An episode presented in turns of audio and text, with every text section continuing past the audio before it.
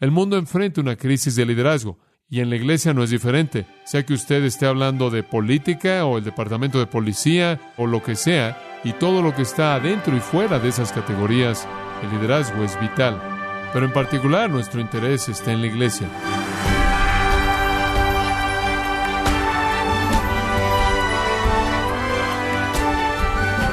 Le saluda su anfitrión Miguel Contreras dándole la bienvenida a su programa Gracias a vosotros con el pastor John MacArthur.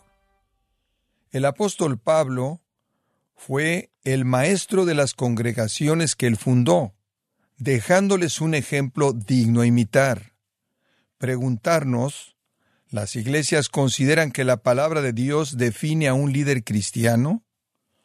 Hoy, John MacArthur nos enseña diez principios de liderazgo en la serie Por el amor de la iglesia, aquí en gracia a vosotros.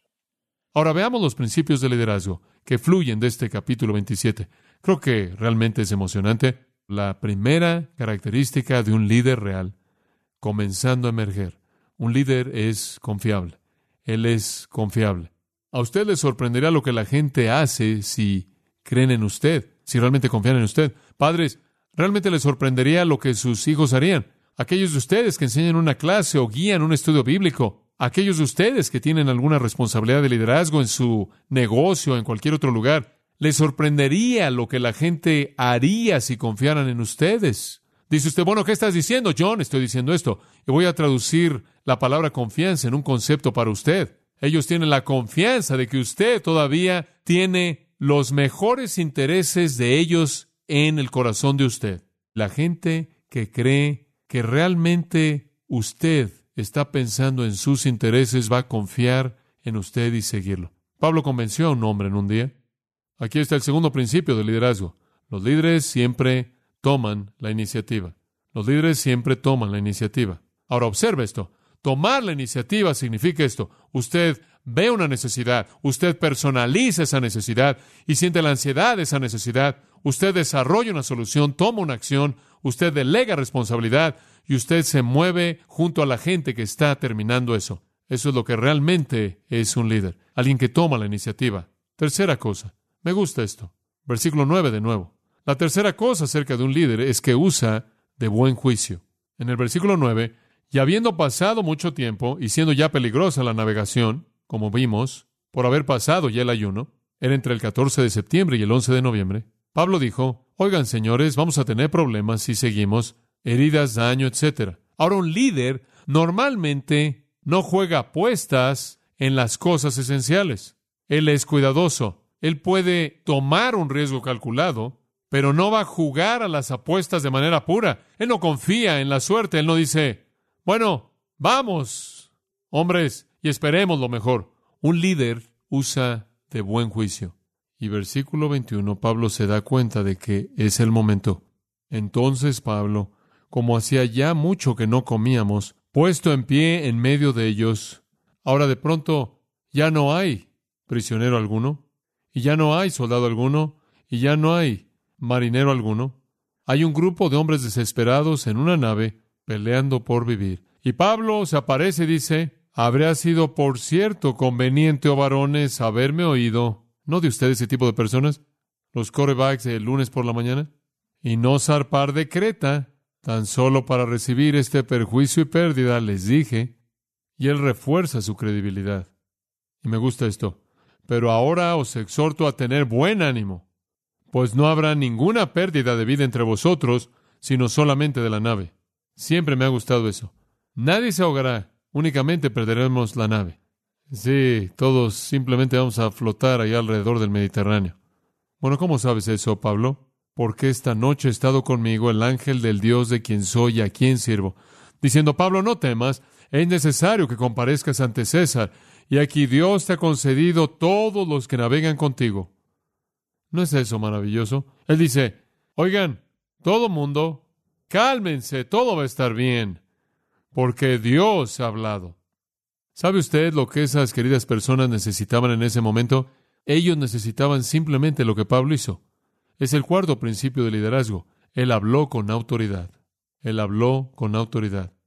Usted sabe, de nuevo, Dice usted, ¿cómo es que él puede ser tan valiente? Número uno, él conocía su tema. Y número dos, él lo creyó. ¿Y sabe una cosa? Eso es lo que usted tiene que tener en el púlpito. Eso es lo que usted tiene que tener cuando enseña la Biblia. Autoridad. En Mateo capítulo 7, versículo 29, dijeron de Jesús, habla como quien tiene que autoridad. Y hombre, eso era nuevo. Él conoció su tema y lo creyó. Y Pablo dice, yo conozco mi tema, Dios me dijo, y digo, esto realmente va a pasar. Y él podía hablar con autoridad. La gente está buscando una autoridad. ¿Sabía usted eso? ¿Qué cree usted que se habría hecho si Pablo se hubiera puesto de pie y hubiera dicho, señores, yo, eh, yo, yo creo que quizás sobrevivamos? ¿Se da cuenta? Eso no ayudaría. Escuche, si usted tiene la verdad, háblela con autoridad. ¿No es cierto? No hay nada de qué avergonzarse. Hablará con autoridad cuando usted conoce la verdad y la cree. Un líder debe hablar con autoridad. Y si usted va a hablar con autoridad, más vale de que se asegure que su autoridad es Dios, ¿verdad? Pablo habló con autoridad. Oh, eso es tan bueno. Jesús dijo, Toda potestad o autoridad me ha sido dada. Y después Él nos la transmitió. Grandioso. Pablo habló con confianza. Pablo habló con convicción. En base a la palabra de Dios en esa noche para Él. Llamados, si usted es un líder, entonces hable con autoridad. No tiene que estarle dando la vuelta al asunto o estar apenándose y estarle dando la vuelta y estar evadiendo el hablar la palabra de Dios, la verdad de Dios. Háblela. ¿Sabe una cosa? Es sorprendente. Usted tiene mucha gente en una discusión, por ejemplo, acerca del tema del cáncer. Uno es un mecánico, uno es un predicador, una es un ama de casa y uno es un cirujano. Todo el mundo dudará lo que los primeros tres digan y van a creer todo lo que el cirujano diga, porque él habla como quien tiene autoridad. La gente confía en aquellos que creen que tienen autoridad. Eso es parte del liderazgo. Y eso no es ser grosero con otros e imponerse sobre otros. Es ejercer un tipo de autoridad suave que depende del conocimiento de la verdad. Y en su ocupación, si sabe que es lo correcto, permanezca fiel a eso. Eso es liderazgo. Pablo le dice a Timoteo en 1 Timoteo 4:11, le dice, escucha, estas cosas, me encanta esto, esto manda y enseña. Digo, ¿tenemos las diez sugerencias o los diez mandamientos? ¿Alguna vez oye usted a Dios diciendo, me gustaría compartir algo con ustedes? Tengo un pensamiento, podría valer la pena que lo consideren. Así dice Jehová. Si es verdad en la Biblia y usted lo cree, háblelo con autoridad. Eso es liderazgo. Vayamos a un quinto principio. Al tener confianza y hablar con autoridad, es sorprendente cómo usted, en quinto lugar, fortalece a otros. Es otra característica del liderazgo, fortalece a otros. Y sabe una cosa, esto también puede ser usado de una mala manera. Hitler hizo esto, habló con autoridad e hizo que una nación entera sintiera que era invencible. En el versículo 22 él dice, pero ahora os exhorto a tener buen ánimo. Y sigue y sigue, después dice otra vez en el versículo 25, por tanto, varones, tened buen ánimo, porque yo confío en Dios, que será así como se me ha dicho. Y lo que realmente sucede es que está derramando toda esta autoridad y simplemente está llegando a la gente a la que Él está tratando de guiar. Y ellos están comenzando a sentirse mejor acerca de todo. Aún en el mismo desastre, pero sintiéndose mejor. ¿Sabe una cosa? Básicamente hay tres tipos de personas con los que los líderes tienen que tratar. Primera de Tesalonicenses 5:14. ¿Está listo para escuchar esto? Tres tipos de personas que en cierta manera tiene usted que edificar. Número uno, dice, también nos rogamos, hermanos, que amonestéis a los ociosos. El primero son los ociosos. ¿Sabe usted quiénes son los ociosos? Son la gente que no sabe dónde están los límites. Están por todos lados. Y a usted les dice, mira, amigo mío, permíteme levantar algunas rejas, algunos límites. Mira, esto es lo que es permisible. ¿Lo ves? No puedes salirte de aquí. Tengo que advertirte porque si lo haces, mmm, problemas. Entonces, amonestas a los ociosos. Y sabe una cosa, quieren vivir todo el tiempo a la orilla, corriendo hasta la orilla y jugando con todo cerca de la orilla. ¿Se da cuenta? Entonces usted tiene que trazar algunos parámetros. Después, en segundo lugar, en primera de Tesalonicenses 5:14 dice, que alentéis a los de poco ánimo. Ahora, eso es lo opuesto. Esa es la gente que está ahí escondiéndose a la mitad por el temor de que puedan llegar a la orilla. ¿Se da cuenta? Son los legalistas. Oh, no quieren intentar nada. Y entonces cuando usted está trabajando con la gente, usted tiene que evitar que algunas personas salgan desbocadas y usted tiene que hacer que algunas personas empiecen a moverse. Entonces usted tiene a los ociosos, los de poco ánimo, los tímidos que necesitan ser empujados, y después usted tiene a los débiles, y los débiles son aquellos que necesitan atención especial en algún área. Entonces un líder tiene que fortalecer a otros. Fortalecer a los ociosos significa trazar algunos parámetros, algunos límites. Fortalecer a los de poco ánimo significa empujarlos a que se aventuren a hacer algo. Y fortalecer a los débiles significa prestar atención especial a su debilidad para edificarlos en esa área. Y Pablo tuvo la capacidad de hacer eso mediante su gran confianza, mediante su gran valentía, fortaleció a otros. Entonces un líder es respetado y la gente confía en él. Toma la iniciativa, usa de buen juicio, habla con autoridad, fortalece a otros.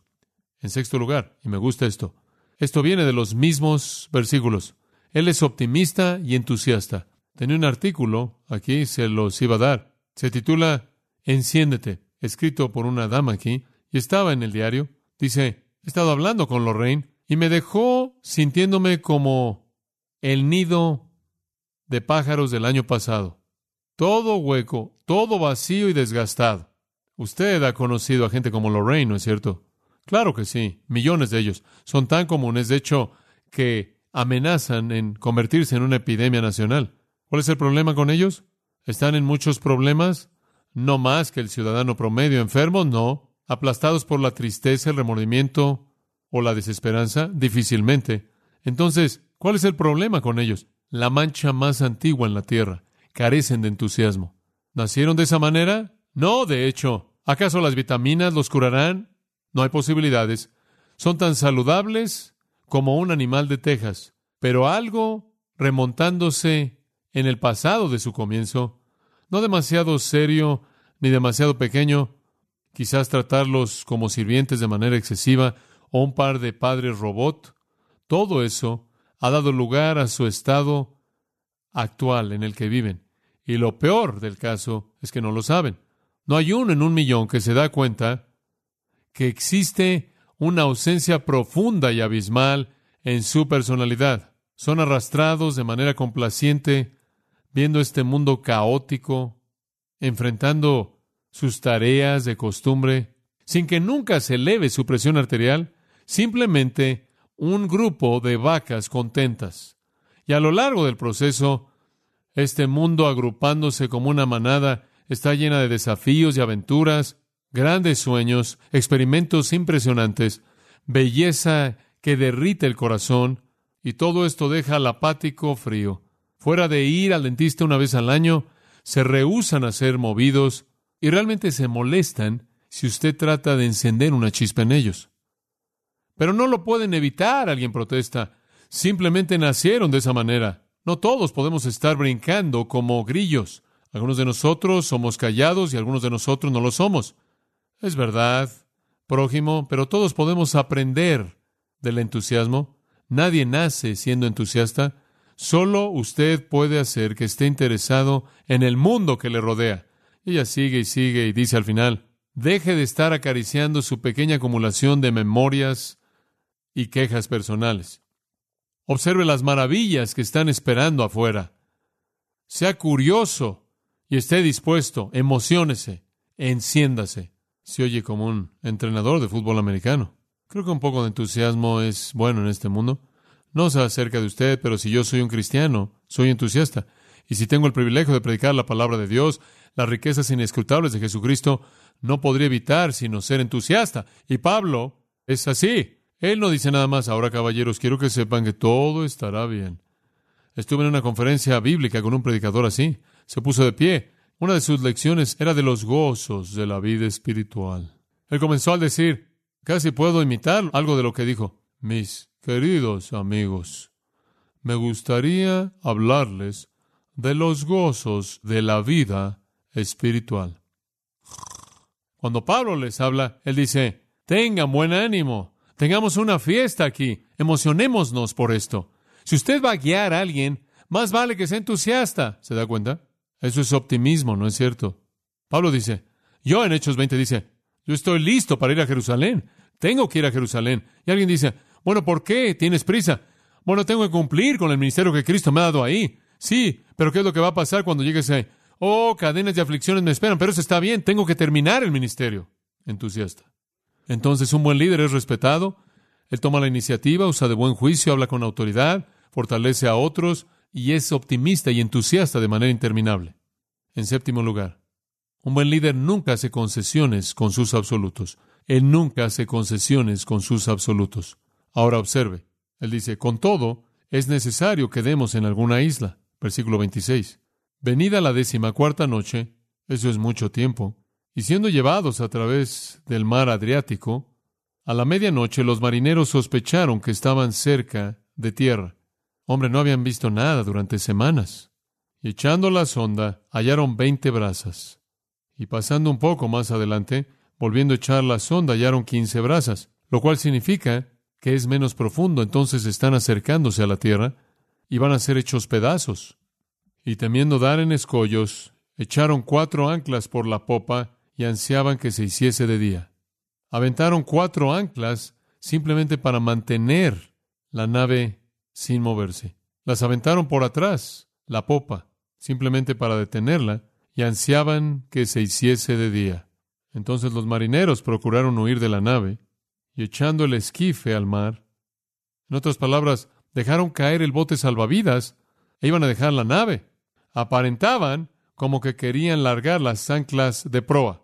Pretendiendo colocar anclas por la parte del frente de la nave, realmente están bajando el bote salvavidas para tratar de escapar. Los marineros estaban tratando de escapar. Ahora estás en muchos problemas cuando la tripulación se va. Pero Pablo dijo al centurión y a los soldados, si estos no permanecen en la nave, vosotros no podéis salvaros. Escuche, hay una regla aquí. Dios dice, todos ustedes serán salvados únicamente si se quedan en la nave. ¿Y sabe una cosa? Esos soldados cortaron las amarras del esquife y lo dejaron perderse. Y todo el mundo se quedó. Y hay un principio simple. Pablo dijo, hay una regla aquí, así es como Dios lo estableció, no podemos hacer concesiones. El liderazgo nunca hace concesiones con sus absolutos. Puede haber algunas cosas en las que usted puede negociar, pero usted nunca hace concesiones con sus absolutos. Y yo creo que toda persona tiene que determinar cuáles son sus absolutos. Cada uno de nosotros tiene que determinar las verdades de la palabra de Dios, de las que dependemos, y usted no puede hacer concesiones con ellas. Siempre existe esa tentación. La palabra de Dios enseña cierto principio acerca de algo, pero la persona es tan amable. Usted simplemente no quiere implementar la palabra de Dios. Usted no puede hacer concesiones. Tan pronto como usted empieza a hacer concesiones, usted comienza a perder su integridad y tan pronto como usted pierde su integridad, usted pierde a sus seguidores. Usted debe determinar qué absolutos hay, usted debe determinar un estándar justo, usted debe determinar lo que es correcto para lo que usted está guiando, lo que está haciendo usted, y nunca hacer concesiones con eso. Y cuando usted comienza a hacer concesiones, usted entrega su virtud, y cuando usted entrega su virtud, usted entrega su alma, y cuando usted entrega su alma, usted se ha entregado a sí mismo. Entonces un líder nunca hace concesiones con los absolutos. Lo que es verdad siempre es verdad y siempre tiene que ser verdad. Ahora permítame tan solo terminar al darle unos cuantos más aquí, rápidamente. Este es el número ocho. Me encanta esto. Un líder se concentra en objetivos, no en obstáculos. Versículo 33. Cuando comenzó a amanecer, Pablo exhortaba a todos que comiesen diciendo, este es el decimocuarto día que veláis y permanecéis en ayunas sin comer nada. Ellos no han comido por catorce días. Nada, no han comido por catorce días. Por tanto, os ruego que comáis por vuestra salud, pues ni aun un cabello de la cabeza de ninguno de vosotros perecerá. Pablo nunca ni siquiera pensó en la tormenta. Él nunca siquiera pensó en los problemas. Él dijo, oigan hombres, tenemos que comer aquí para que podamos enfrentar esto cuando venga. Es evidente que él había visto más allá de los obstáculos a lo que iba a suceder. Él no estaba preocupado por la tormenta, él no estaba preocupado por el naufragio. Él simplemente quería asegurarse de que todos estuvieran con buena salud cuando llegaran a la costa para que pudieran llegar ahí nadando y sentirse bien. Así es con un líder. El líder es como un buen corredor de vallas. Él nunca ve la valla. Él simplemente ve la línea de meta y la valla no es algo que lo distrae a usted en absoluto. Usted simplemente pasa por encima de ella. Él siempre ve los resultados, no el camino para llegar ahí. Bueno, ¿sabe una cosa? Usted podrá decir, bueno, hay algo que deberíamos hacer, pero hombre, es tan difícil hacer eso, es tan difícil lograr eso. No sé si algún día podamos hacer que todo mundo coopere. Oh, sí, un líder simplemente ve el objetivo. Los obstáculos son algo a lo que usted le da la vuelta para llegar ahí. Y después aquí está la clave para todo. El liderazgo guía mediante el ejemplo. Versículo 34.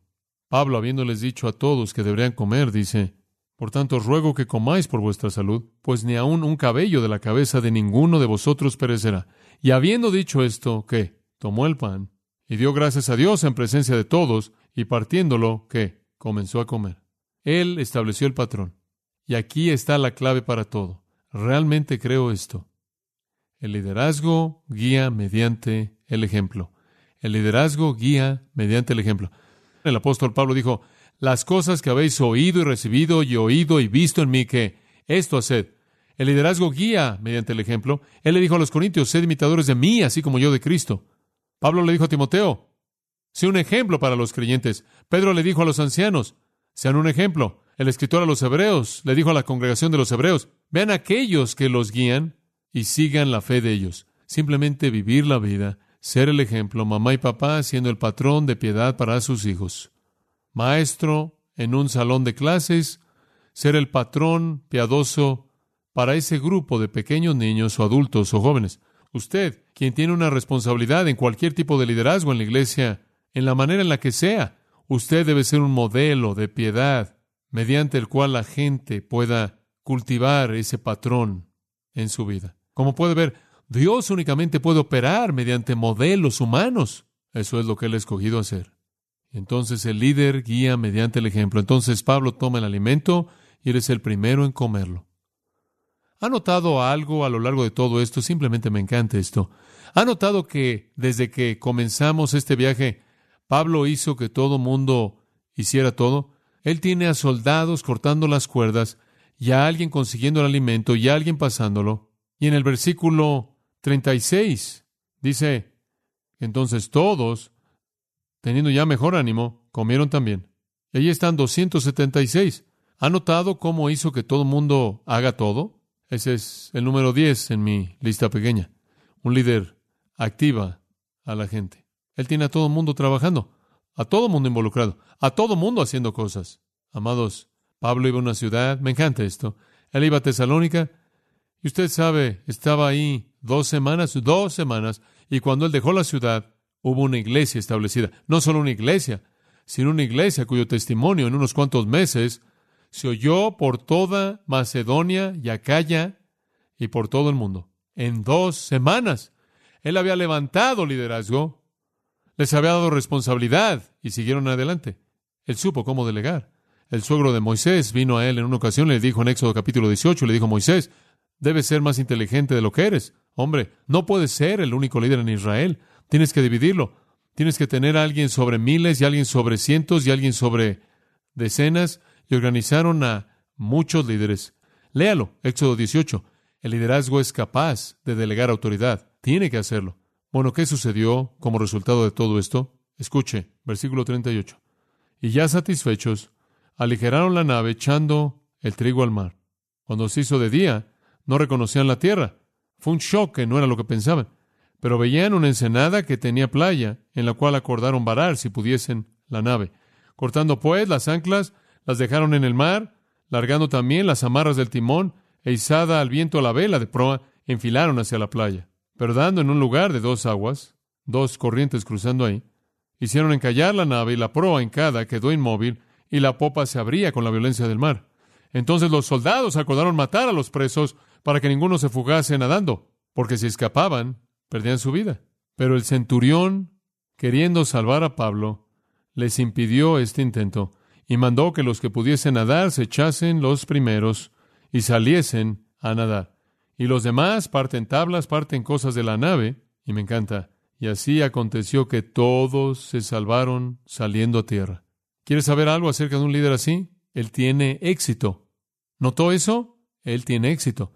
Pablo se levantó del lugar de un prisionero al lugar de un líder. Él manifestó confianza, iniciativa, buen juicio, autoridad al hablar. Él fortaleció a otros. Él fue entusiasta, optimista. Él nunca hizo concesiones en sus absolutos. Él se concentró en los objetivos en lugar de los obstáculos. Él guió mediante el ejemplo, él delegó responsabilidad y al final él tuvo éxito. Y todos llegaron a tierra.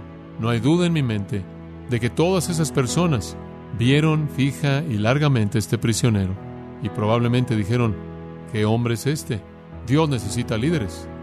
Dios necesita líderes en toda dimensión con su palabra. Estos son los principios. Usted los ve y dice, como yo, hombre, estoy muy lejos de cumplir con todo esto. Yo sé que usted se siente así porque yo me siento así, pero es bueno saber cuáles son las metas, ¿no es cierto? Oro a Dios. Él levante a más y más líderes para continuar con su obra.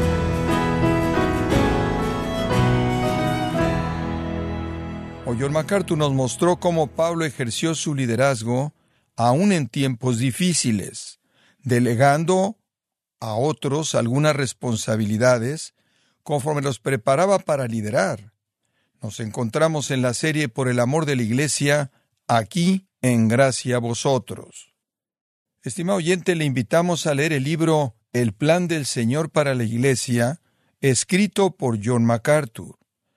Esta es una guía para la Iglesia con lecciones claves y eficaces sobre liderazgo. Lo puede obtener en gracia.org o en su librería cristiana más cercana. Y quiero recordarle también que puede descargar todos los sermones de esta serie por el amor de la Iglesia, así como todos aquellos que he escuchado en días, semanas o meses anteriores.